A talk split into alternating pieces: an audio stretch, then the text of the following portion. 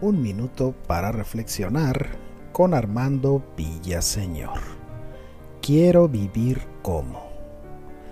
Algunas personas ven cómo viven otras personas y les gustaría tener una casa como la de ellos, un auto como el de ellos, un juego de sala Luis XV como la de ellos, un trabajo como el de ellos. Pero ven qué mal se tratan como familia y ahí sí dicen, ah, no, una familia así no la quiero. Es verdad que en nuestra vida conocemos a familias modelo y ejemplares y por supuesto que no está nada mal imitar lo que es bueno delante de Dios. Pero hoy en este siglo lleno de tanta tecnología y la invasión de las redes sociales, erróneamente se trata de mostrar solo momentos perfectos y de alegría, porque si muestras de tristeza, uy no, perderás muchos seguidores en tus redes sociales.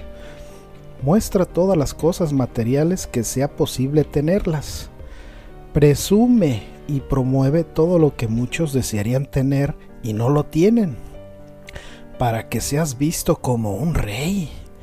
Muestra lujos, autos, joyas, mansiones y de repente sin querer queriendo algo le sale mal y su vida se desmorona. ¿Qué pasó?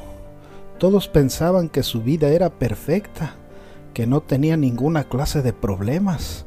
Parecía una vida de ensueño. Pero ¿por qué sucede esto, Armando?